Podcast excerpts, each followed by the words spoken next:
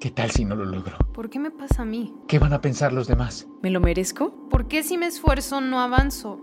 ¿Por qué me pasa ¿Me lo merezco? ¿Me lo merezco? ¿Qué, tal? ¿Qué van a pensar los demás? Silencio. Hola, soy Alba Ayala. Soy Alba Ayala.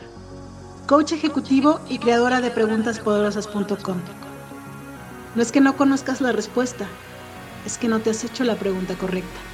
Y en este espacio te quiero compartir preguntas que te ayuden a encontrar tus propias respuestas, esas que te ayuden a cumplir tus metas. Dale play, estás a una pregunta de transformar tu vida. Hola, soy Alba Ayala y estoy aquí para hablar sobre la pregunta poderosa de la semana. ¿Qué te falta en este momento? La verdad es que esa pregunta, cuando yo me la hice al inicio de la semana, que fue el sábado, Em, me dio la oportunidad de abrirme a más preguntas.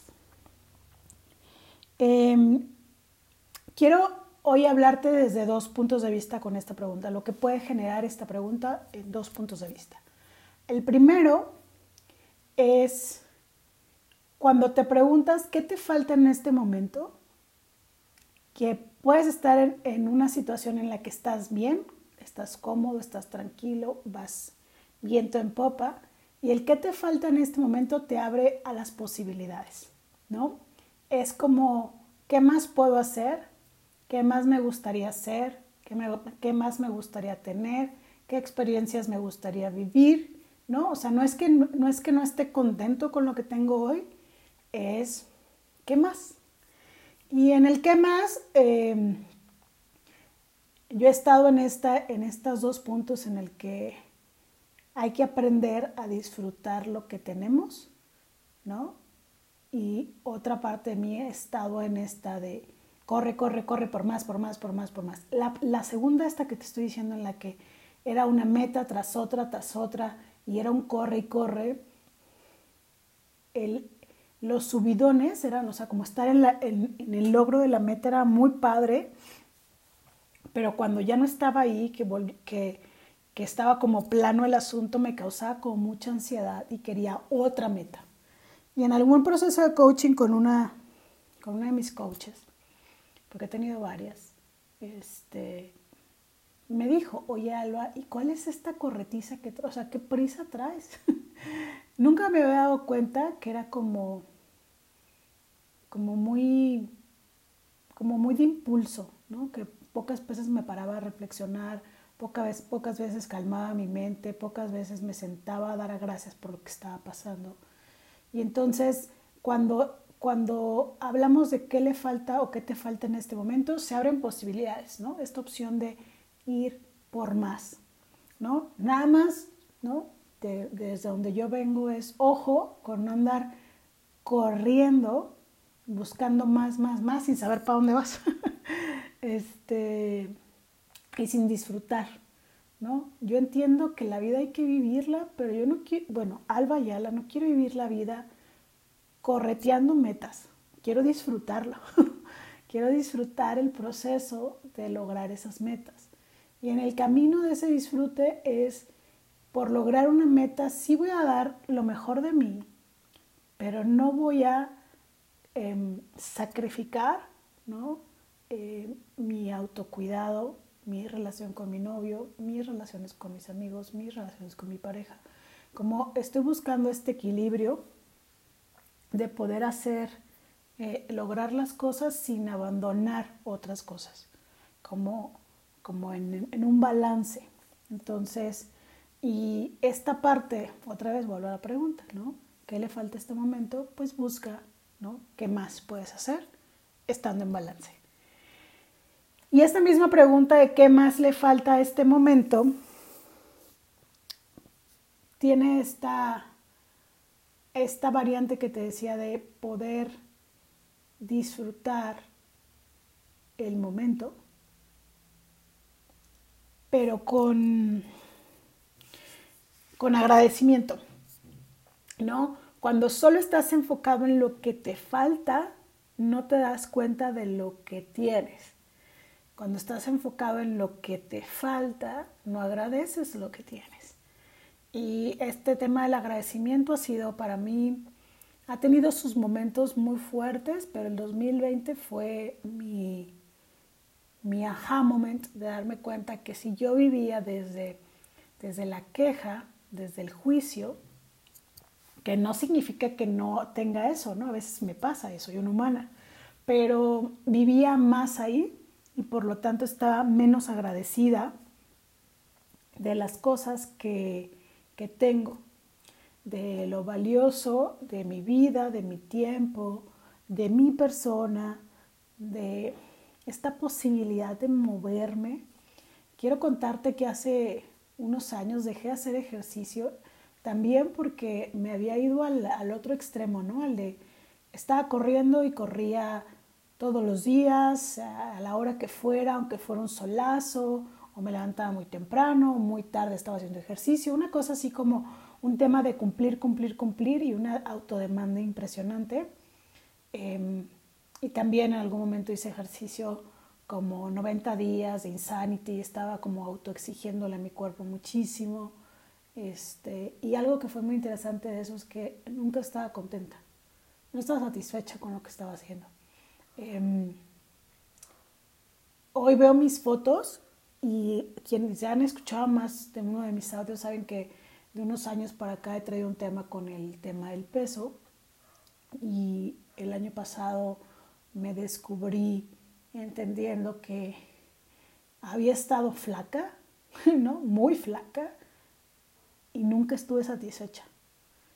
Y eso es esta, esta demanda de, exigirle a mi cuerpo, no por salud, esa es la verdad, era por cumplir con un estereotipo em, de delgadez, ¿no? Porque pues has de saber tú que a mí me decían gorda en mi, en mi casa cuando estaba chiquita.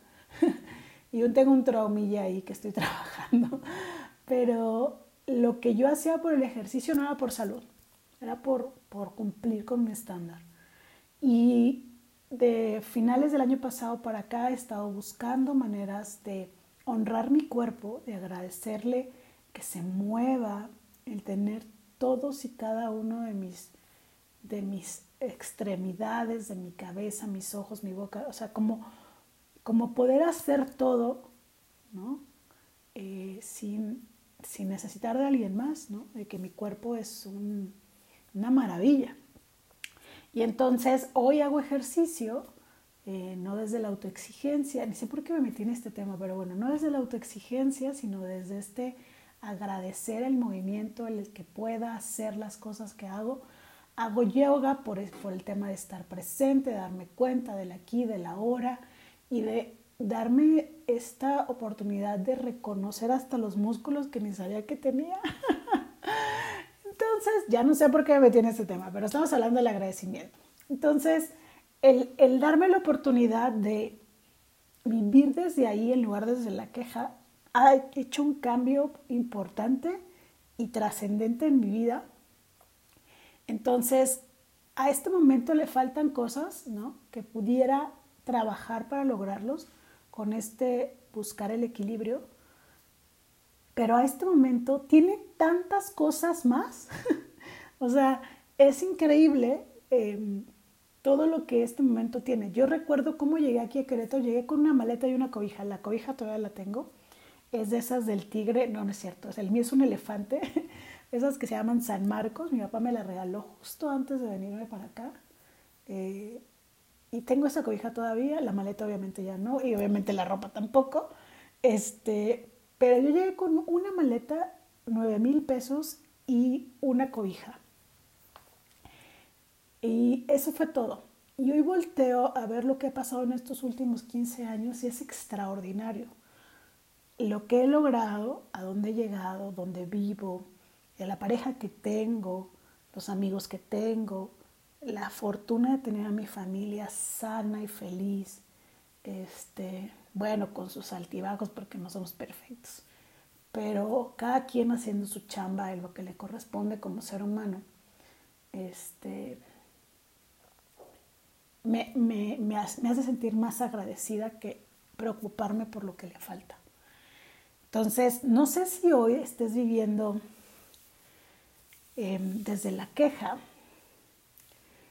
y quiero leerte una frase que va a salir en estos días en, mi, en, mis, en, en mi muro, en mis redes sociales. El hombre se complace en enumerar sus pesares, pero no enumera sus alegrías. Entonces, hay una, una parte en, en, la agenda que te dice, escribe tres agradecimientos, tres cosas de las que estás agradecido y dos cosas que mejorarías. Si yo le pusiera a las personas, escribe las cosas que mejorarías, tal vez se descosen, ¿no? Se van como hilo de media, uno tras otro, tras otro. Porque somos buenísimos para ver y me incluyo, para ver todos nuestros defectos en lugar de todas nuestras virtudes. Somos buenísimos para ver todo lo que no hicimos hoy en lugar de todo lo que hicimos hoy. Somos buenísimos para ver un año y decir, hubiera hecho esto, en lugar de voltear y reconocer todo lo bueno que hemos hecho. Entonces, en lugar de estar enumerando todo lo que no y todo lo que no existe y todo lo que no está y todo lo que te falta, ay, hasta me cansé de decirlo, enfócate en lo que sí. Y aquí está esta, incluso yo lo siento a veces, esta vocecita que dice, Alba, no seas mediocre, así, me lo he dicho yo a mí misma, ¿no? Como si no, estarme en, e, estar en esta autoexigencia, en el darlo todo, en el desgarrarme las vestiduras fuera mediocre.